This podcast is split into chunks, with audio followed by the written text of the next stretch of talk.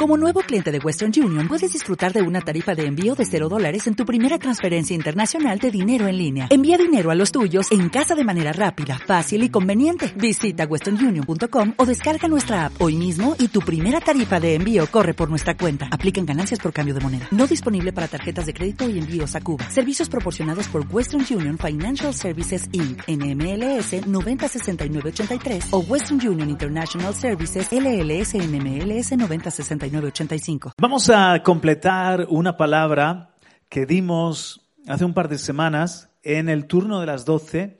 Me gusta que haya palabra, la, misma porción, los que venimos nueve y media, los que venimos a las 12. Pero lo bueno es que también la palabra queda ahí, queda en, podcast, eh, queda en nuestras eh, redes sociales, queda en, YouTube.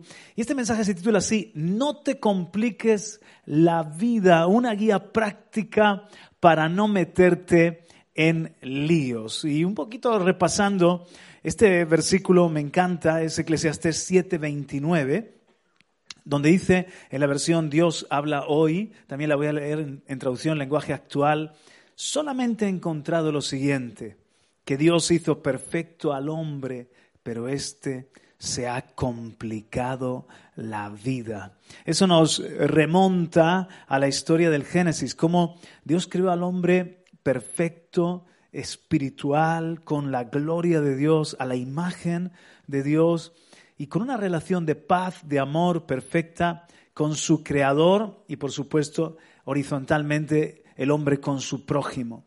Pero llegó la tentación, llegó la serpiente, el diablo, a complicarlo todo. El pecado complicó cuando ellos le creyeron más a una serpiente que a su Dios, a su Creador, y tomaron del árbol que Dios había dicho que no comieran. Comienzan las complicaciones, culpándose el uno al otro, Caín matando a Abel, en fin, todo lo que ya sabemos que es la historia de la humanidad, el hombre se ha complicado la vida. Y Cristo viene precisamente a deshacer las obras del diablo. Cristo viene a restaurar nuestra comunión, nuestra paz con Dios, paz con nosotros mismos y paz en sentido también humano con los que nos rodean. Eso hace nuestra vida más sencilla. Dice en la traducción lenguaje actual, lo que sí he llegado a entender, ese mismo versículo, Eclesiastés 7:29, lo que sí he llegado a entender es que Dios nos hizo perfectos, pero nosotros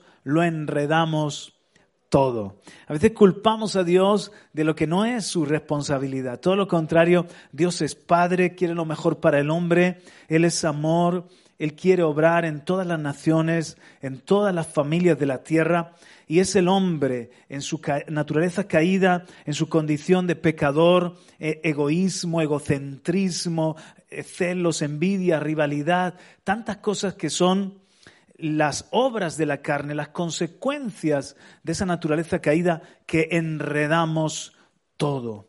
En cambio, cuando viene la vida del Espíritu, la persona del Espíritu Santo, hay un nuevo fruto que dice, contra tales cosas no hay ley, o sea, no hay forma de que tú estés haciendo el mal si amas.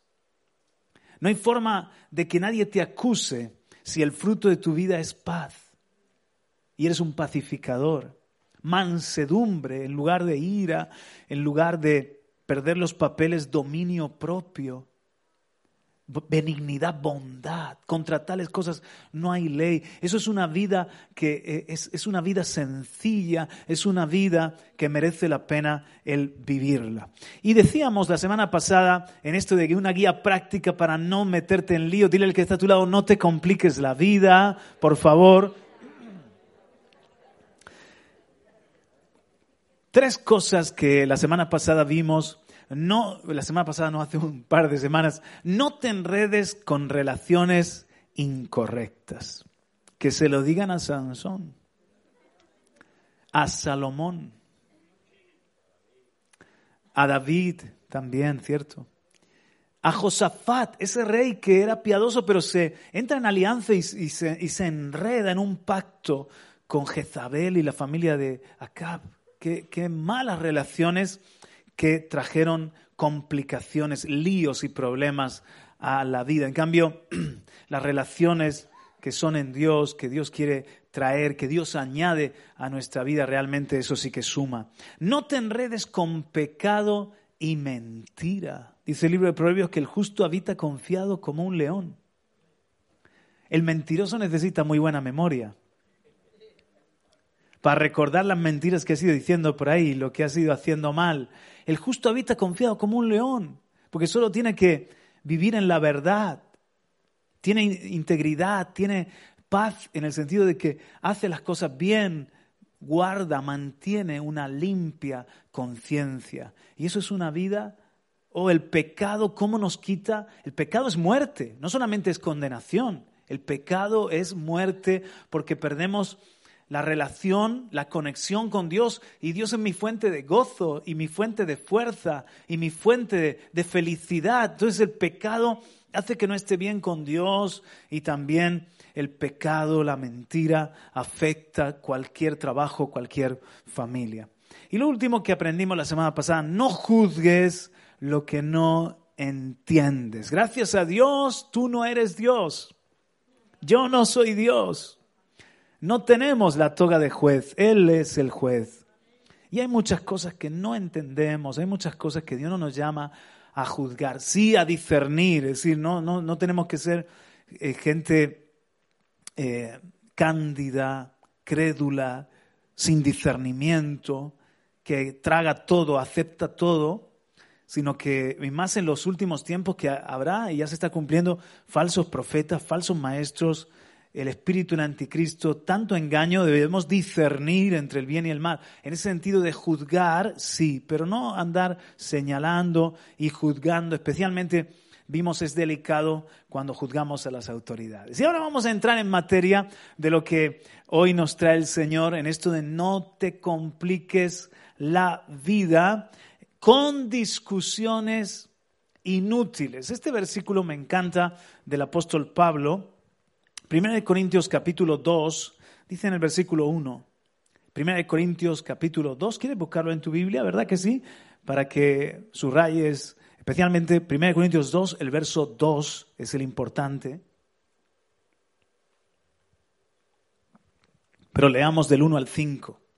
Así que, hermanos, cuando fui a vosotros, dice el apóstol Pablo, para anunciaros el testimonio de Dios, no fui con excelencia de palabras o de sabiduría. O sea, Pablo no quería impresionar con palabras, elocuencia o con misterio, sabiduría. Pablo no se complica la vida con doctrinas extrañas o con revelaciones de cuántas alas tienen los ángeles o cuántas, verdad, patas el diablo. Versículo 2. Pues me propuse no saber entre vosotros cosa alguna, sino a Jesucristo y este y a este crucificado. Verso 3. Y estuve entre vosotros con debilidad y mucho temor y temblor. Y ni mi palabra ni mi predicación fue con palabras persuasivas de humana sabiduría, sino con demostración del Espíritu y de poder, para que vuestra fe no esté fundada en la sabiduría de los hombres, sino en el poder de Dios. Entonces, fijaos cómo Pablo tenía claro cuál era su mensaje y cuál era su propósito en la vida. Y nosotros somos la iglesia que tenemos la misión de Dios. La misión de Dios en la tierra, el mensaje de las buenas nuevas de, Cristo Jesús, se lleva a cabo a través de la iglesia. Y no me refiero solamente a un apóstol, un predicador, sino todos nosotros somos enviados, somos mensajeros, somos portadores de buenas nuevas. Amén. Tenemos un mensaje. El espíritu de la profecía. En este sentido, somos profetas de Dios en el sentido de que tenemos el mensaje de Dios, la palabra profética más segura. El mensaje de Jesucristo es la palabra de nuestra profecía, es el mensaje del corazón de Dios. Y debemos cuidarnos mucho a la hora de no entrar en discusiones, en polémicas. Si os dais cuenta hoy en día, el mundo está enfrentado en todos los sentidos. En todos los sentidos hay una guerra, hay un enfrentamiento. En, en el campo de la política, de la educación, de las ideas, del deporte, por supuesto de la economía.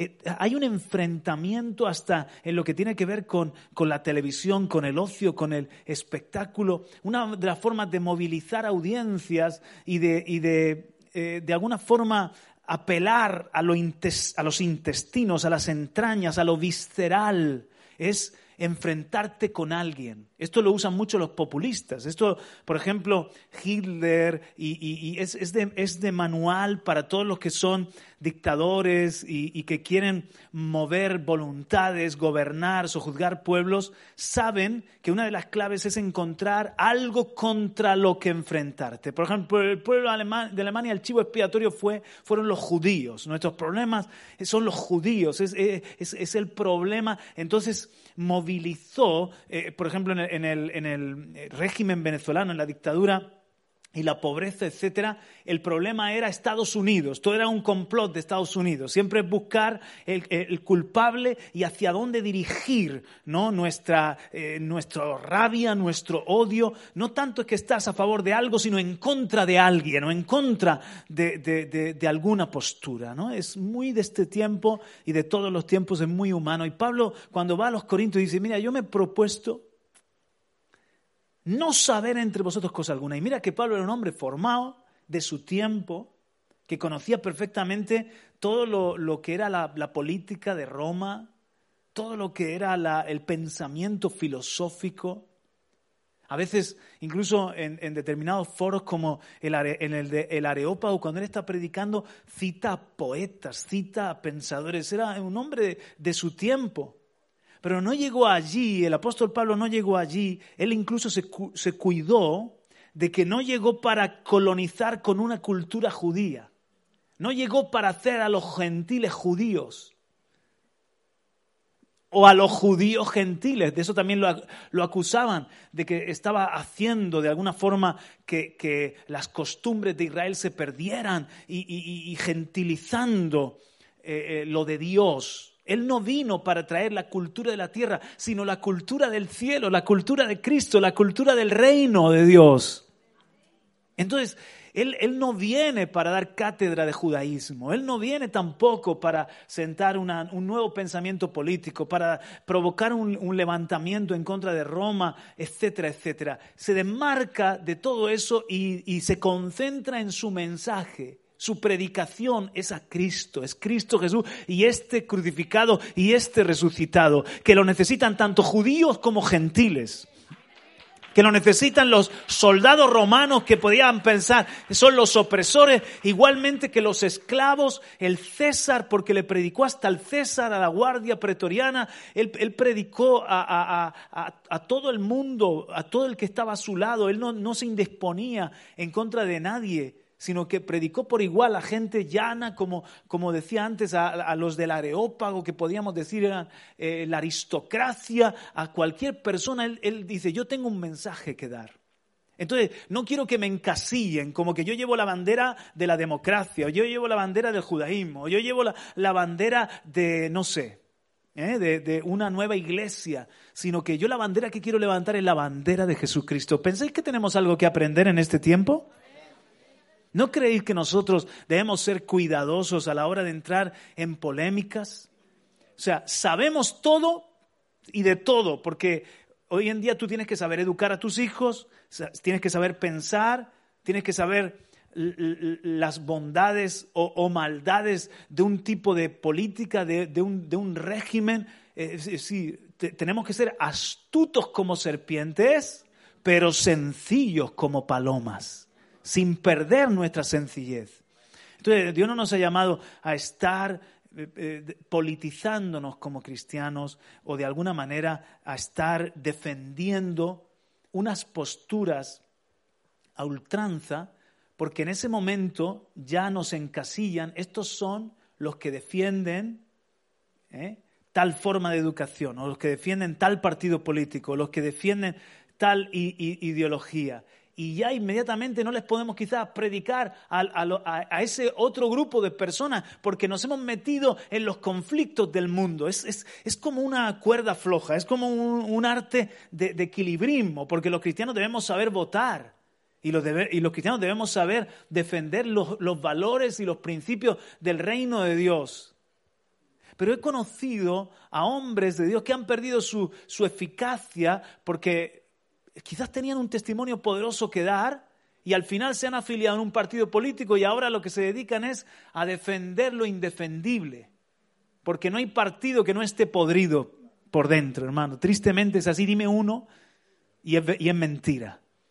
Ya, se sabe que en todos los lugares este sistema eh, huele mal y, están, hay, hay, muchas cosas que están sucediendo en la sombra. Entonces nosotros debemos predicarle a los de un lado, a los del otro lado, de un pensamiento, de otro pensamiento, todo tipo de personas. Yo, dice Pablo, me propuse no saber nada, pero una cosa sí. Mi mensaje es Cristo, mi mensaje es la cruz, mi mensaje es el amor de Dios, mi mensaje es que le conozcan al Salvador. Amén. Entonces el consejo está aquí también en 2 de Timoteo 2.14, especialmente para los predicadores, porque dice en, el título de, este pasaje el, buen siervo, el buen obrero de Dios. Recuérdales esto, encargándoles solemnemente en la presencia de Dios que no contiendan sobre palabras, pero la palabra ahí es logomaqueo, que no sean polémicos lo cual para nada aprovecha y lleva a los oyentes a la ruina.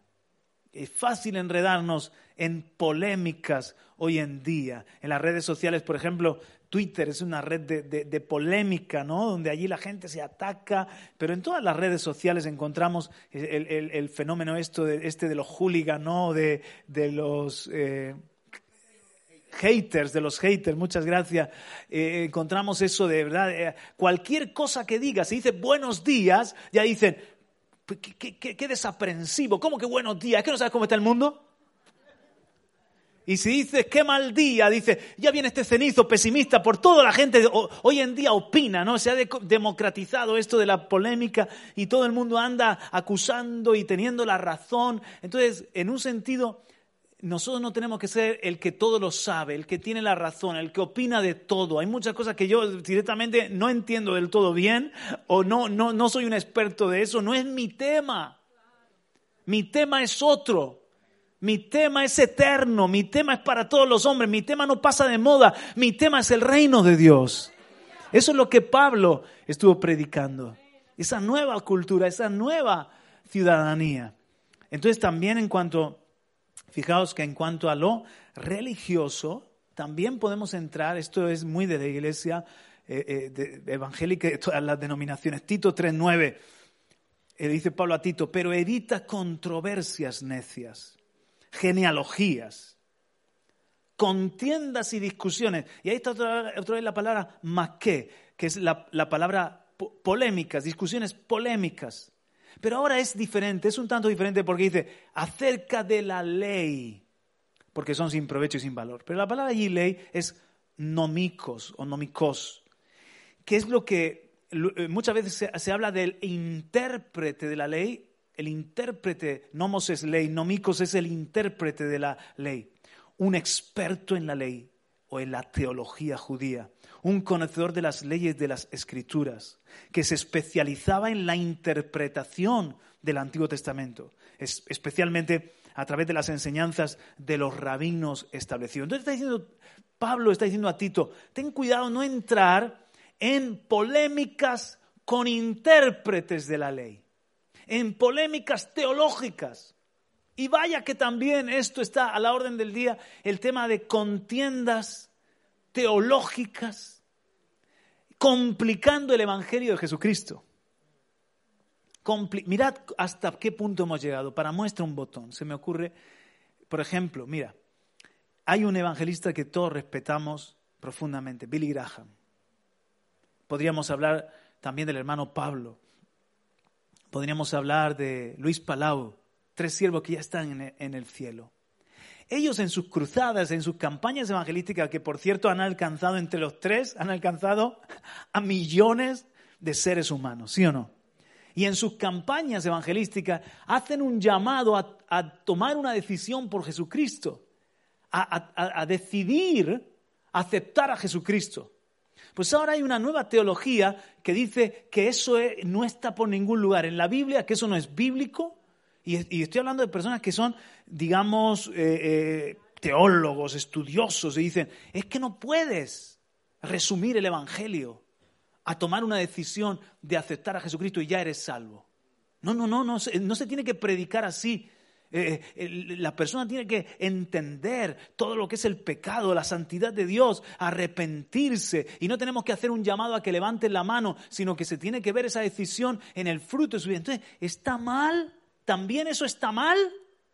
Son la gente que va diciendo, no, no, no, no. El otro día escuchaba yo un programa que, hablaban unos también, eh, personas súper preparadas, con la mente muy bien amueblada y, podríamos decir intérpretes de la ley, que es incorrecto cantar canciones de Hilson o de Better Church o de Elevation, porque ellos, son falsos profetas, que como no tienen la verdad del Evangelio, si cantamos sus canciones, estamos promoviendo sus falsas doctrinas. Y yo estaba escuchando y yo digo, Dios mío, cuando nos vengamos a dar cuenta tenemos que agarrar la Biblia, abrirla y como antes que con el himnario, vamos a cantar el Salmo 64. Vamos a cantar el Salmo 110, eh, vamos a la Biblia solamente, o sea, y, van, son para mí personas débiles de mente porque van cerrando, cerrando de tal manera que, eh, fariseos de hoy en día, ¿no? Y esto es legalismo, eh, esto es así, así hay que cantar, así hay que hacer, y todas las, nosotros tenemos la buena doctrina y los demás tienen la, mala, la mala doctrina, nosotros tenemos la sana doctrina. Y yo digo que, lo importante no es tener la, sana doctrina, sino la doctrina que sana. Porque hay doctrina que parece sana pero te enferma. Al final todo está mal, al final dices, ¿qué tengo que hacer para ser salvo? Bueno, ¿esto de qué se trata? Y, acaba con una, especie de evangelio de las. Y, de hecho, ya llega un momento en, estas modas que, han surgido, porque en la iglesia hay un efecto pendular, ¿no? De repente hay gente que, por ejemplo, habla de la, de, la, prosperidad y hace un evangelio de la prosperidad. Pero hay otra gente que entonces ya no puedes hablar nada de prosperidad y, y, la Biblia habla de, prosperidad también. Hay que ser sanos, hay que ser equilibrados. O sea, son personas, mira, mira hasta dónde llegan huyendo del extremo de que cualquiera predique y, le dé patadas a la Biblia, ahora hablan de que tú, esto que estoy predicando hoy en día, yo soy un, falso profeta y un falso maestro también. Esto de que yo esté predicando, hablando de este tema, no. Tú tienes que coger un pasaje de la Biblia tomar un pasaje de, la Biblia, si vas a hablar del capítulo 3 de Juan, predica el pasaje, predica los versículos, predica el contexto y no te salga de ahí. Hasta te dan una ciencia de cómo tú tienes que predicar, que llega un momento que no necesitas ni el Espíritu Santo para predicar. Y queriendo ser sabios, para mí nos hacemos necios. Porque no hay una forma de predicar, hay mil formas de predicar. Y el Espíritu Santo deja que te tome, que te use. Por cierto, cada uno tenemos unciones diferentes, gracias diferentes. Y cómo Dios me usa a mí es diferente, como usa a Ernesto, a Benjamín o a cualquiera otra, otro de los hijos. Qué bonito que es eso, ¿o no? Entonces, llega un momento que es, es, como el hombre queriendo controlar todas las cosas. Y ahora decimos, no, Gilson no. Y, pues Gilson tendrá sus errores, pero no es un ministerio que adora a Dios y que Dios lo ha usado tremendamente para, para impactar las naciones, por favor. No, Dante Gebel no, porque es un showman. Pues Dante Gebel está llegando a un montón de corazones que aquí el Menda Perenda jamás llegaría. Con su forma, con su gracia, con la, la forma como Dios lo ha hecho a él que es muy diferente a como quizás ha hecho a otros, sino, pero ya estamos ahí, lo, eh, el que todo lo sabe. Y los jueces diciendo, no, este es un falso profeta, este no lo puede escuchar, hermano, no cantes esto, hermano, Dios mío. Y entramos en, eso que antes decíamos de, nos complicamos la vida erigiéndonos jueces de todo. De manera que para mí el Evangelio es tan sencillo. Para mí el Evangelio es, tan sencillo. O sea, eh, hay cosas que yo oigo y no me, y no me hablan del Dios que yo conozco. O sea, cuando tú conoces el corazón de Dios, cuando tú conoces el carácter de Dios, cuando tú conoces a, Dios nuestro Padre, cuando tú conoces la persona de Jesucristo, hay cosas que tú escuchas y que tú, y que tú dices, Dios mío, ¿es, ¿ese eres tú de verdad? Parece que pintan un Dios monstruoso, un Dios que no le importa que se pierdan millones de personas. Un Dios que ama a unos y aborrece a otros. Un Dios que, parece que los seres humanos somos eh, piezas de ajedrez en el gran tablero de la historia. ¿De verdad ese es Dios? ¿Ese es el, Dios que es la suma de todas las virtudes? ¿El sumum de, de todo lo bello, de todo lo bueno? Yo creo que no, mis hermanos. Yo creo que el Evangelio es otra cosa. Yo creo que el mensaje central de la Biblia es otro y nos podemos complicar con discusiones y con teología. Dile al que está a tu lado, no te compliques la vida. Nosotros hemos experimentado tener gente buena, bonita, y no voy a decir barata, gente buena, gente bonita que se convierte, pero ávido de conocimiento. Es como que quieren, de repente se convierten y ya quieren ser graduados de la Universidad de la Biblia y de la Universidad de la Vida en el Espíritu y comienzan a meterse en Internet. Ya no dejan que alguien les enseñe, sino que comienzan a, llenarse de conocimiento, a buscar predicadores, mensajes, todo. Y entonces cuando te vienen a dar cuenta, se sientan contigo y, no, no están escuchándote ni honrando el tiempo que llevan en el Señor, sino que te empiezan a dar lecciones a ti. Y tú dices, ¿qué ha pasado aquí? El conocimiento envanece, pero el amor edifica. Y de repente se ponen a hablar contigo de que no, de que hay que guardar el sábado. ¿Y dónde, y de dónde has sacado tú eso?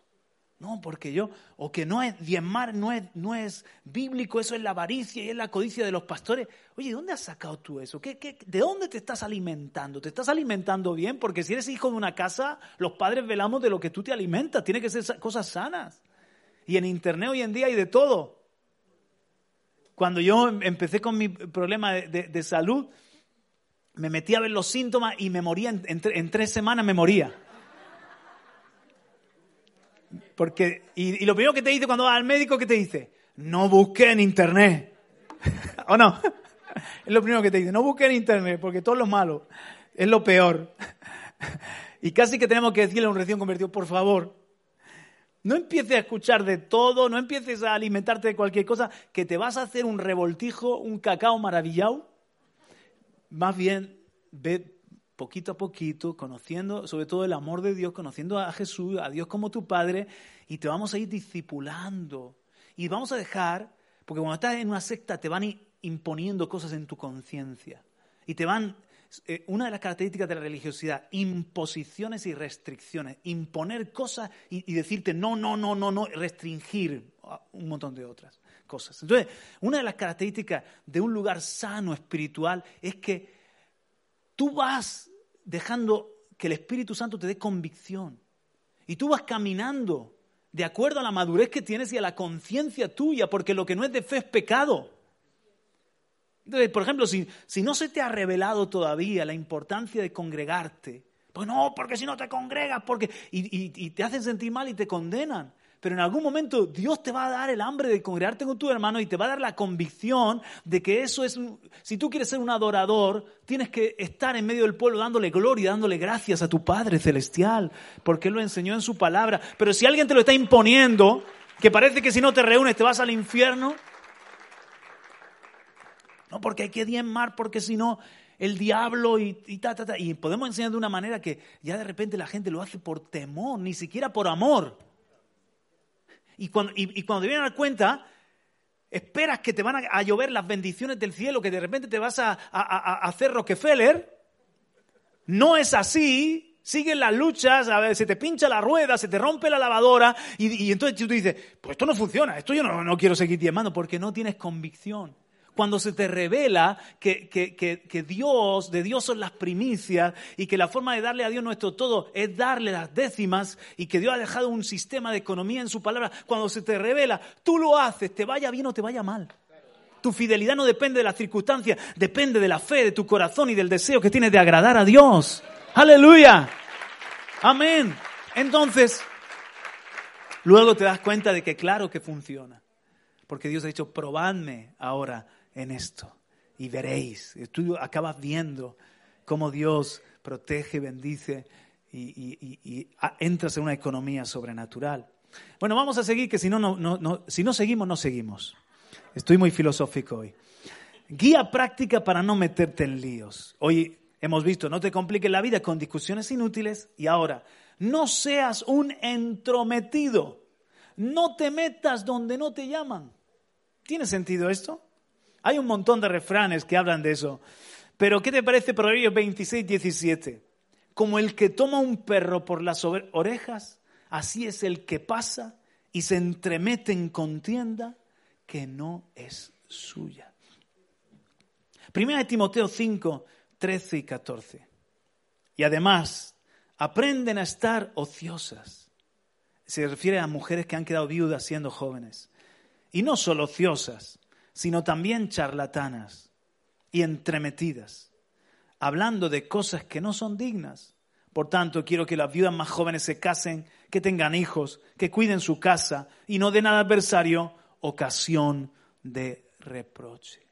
eran, eran mujeres que no estaban ocupando bien su tiempo, ahora hablaré también acerca de eso, sino que se volvieron entremetidas. Cuidado, si estás en todas las guerras, probablemente las vas a perder todas. Hay guerras a las que Dios no me ha llamado a mí. Hay lugares donde no tengo por qué meterme. ¿Os acordáis?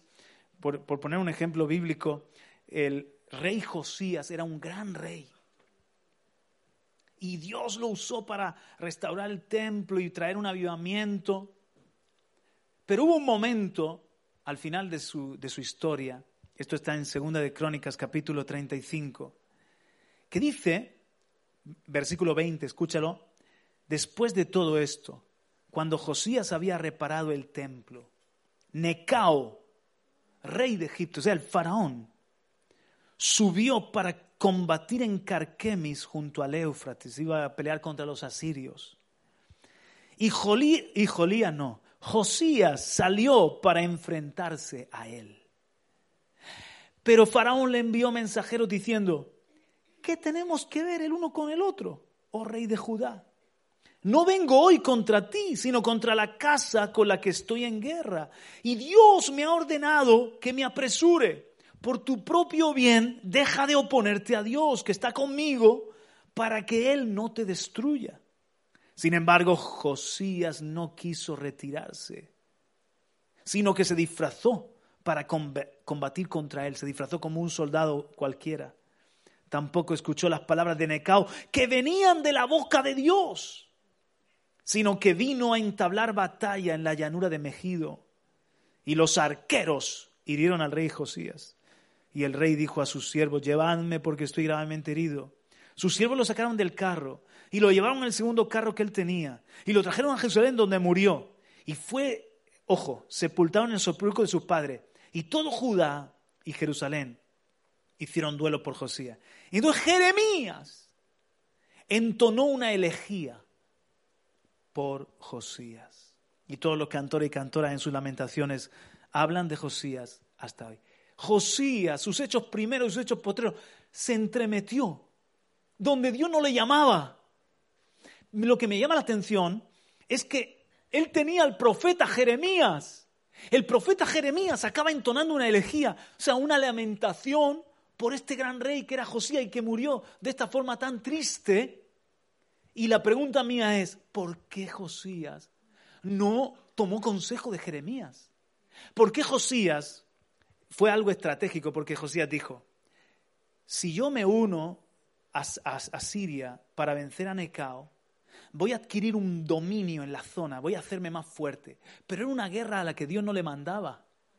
Era un enfrentamiento que era entre Egipto y Asiria, nada tenía que ver con él. Hasta Faraón le dijo, mira, Dios me ha enviado, te está levantando contra Dios, ¿por qué estás haciendo esto? Que esto no viene de la boca del Señor.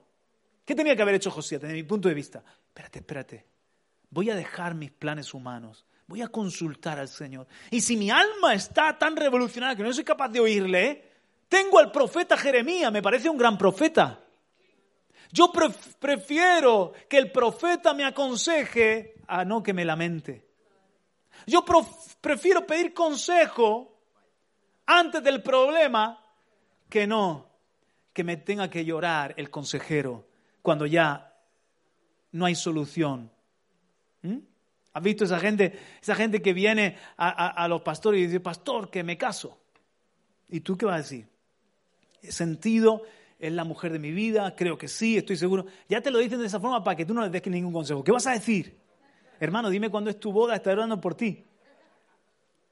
Y luego vienen los lamentos. Me estoy acordando de lo que decía eh, Juan Antonio, ¿no? De que hay matrimonios que empiezan en cantar y terminan en lamentaciones.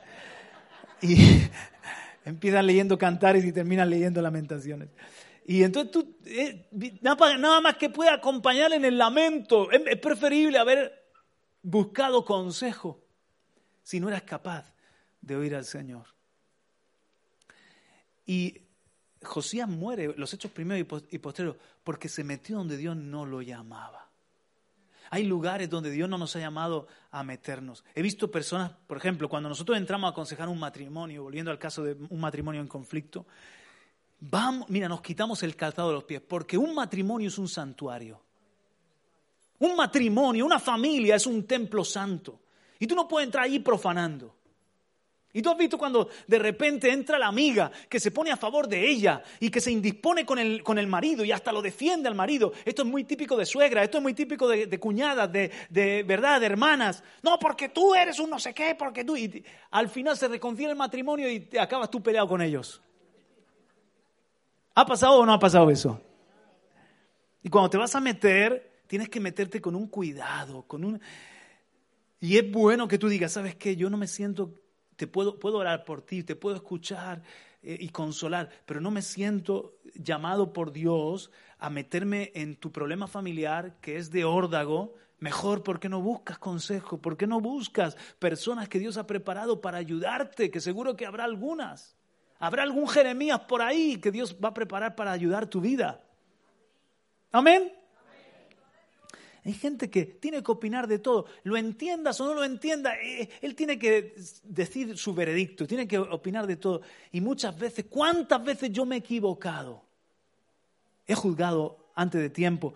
No tenía toda la información, no tenía todo el panorama, todo el cuadro. Y me he metido, ahora voy a hablar de, de eso, de la murmuración. Me he metido en un lío porque me he puesto a murmurar. Pero Cinco, no seas entrometido. Mirad lo que dice en 2 Tesalonicenses 3, 10 al 12. Porque también cuando estábamos con vosotros os ordenábamos esto. Si alguno no quiere trabajar, tampoco coma. Cuidado que hay quien toma condenación de este versículo y, dice, no puedo, no puedo comer porque no, no tengo trabajo. Pero no dice, si alguno no trabaja, que no coma. Dice, si alguno no quiere, a veces quiere, pero no puede. Dios, Dios mío, quiero trabajar, pero es que no encuentro. Tranquilo, tú sigue comiendo. Que mientras que no tienes trabajo, tu trabajo es buscar trabajo. ¿Verdad que sí? Pero el tema es la voluntad. Si alguno no quiere trabajar, estos eran los que decían, el Señor viene ya. El Señor viene tan pronto. Vivamos por fe como Israel. Dios los alimentó con maná pero ellos iban de gorra. ¿Se entiende esta expresión, no? De, de gorra, ¿eh? iban ahí como de, de jeta, echándole cara al asunto. No querían trabajar, dice el Pablo, versículo 11, porque oímos que hay algunos de entre vosotros andan desordenadamente, no trabajando en nada, sino entrometiéndose en lo ajeno. Cuando hay alguien que se está metiendo en todo, esa persona dice, esa persona eh, tiene mucho tiempo libre. Yo no tengo tiempo para meterme en, las cosas de nadie. ¿Verdad que sí? Entonces, claro, no trabajan en nada, pues ¿qué van a hacer? Iban de casa en casa a hablar del pastor, a hablar de fulanito, a hablar de menganito. Ese no cree como nosotros que el Señor, va a venir ya, maranata, aleluya, sí, gloria a Dios. Pero ese no cree, ¿eh? ese... Parece tan espiritual, pero no tiene nada espiritual andaban desordenadamente, no trabajando en nada, sino entrometiéndose en lo ajeno. A los tales mandamos y exhortamos por nuestro Señor Jesucristo que trabajando sosegadamente coman su propio pan. O dicho de otra forma, menos samba y más trabajar. A trabajar, hombre. Dejaos de rollos y de perder el tiempo como lo estáis perdiendo. Amén. Entonces, guía práctica para no meterte en líos. Se me ha ido el tiempo. Uno, no te enredes con relaciones incorrectas. Dos, no te enredes con pecado y mentira. Tres, no juzgues lo que no entiendes. Y lo que hemos visto hoy, no te compliques la vida con discusiones inútiles, no seas un entrometido, no te metas donde no te llaman. Y ya para la próxima hablamos de este otro, no estés ocioso. Y, tengo, tengo, al final van a ser ocho, van a ser ocho. Pero hoy ya no hay tiempo de más. Nos ponemos en pie, ¿de acuerdo? Amén. Sonríe al que está a tu lado y dile, no te metas en líos. Amén. ¿Recibes el consejo de Dios? Vamos a orar. Padre, gracias por tu palabra. La atesoramos, la, la, guardamos en el corazón. Entendemos que es tu consejo que nos has dejado en tu palabra. Ayúdanos a movernos Señor, con la guía del Espíritu. Los que son guiados por el Espíritu de Dios, los tales son hijos de Dios. Danos prudencia, que todo hombre sea pronto para oír, tardo para hablar y tardo para la ira, dice en el libro de Santiago.